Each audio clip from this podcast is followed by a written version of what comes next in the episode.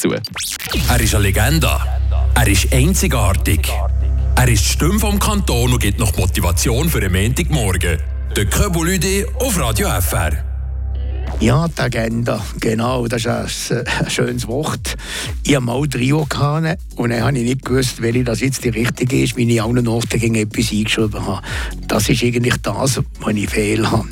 Und ähm, ich finde jetzt, eine Agenda ist gut. Ich habe noch eine, die man schreibt.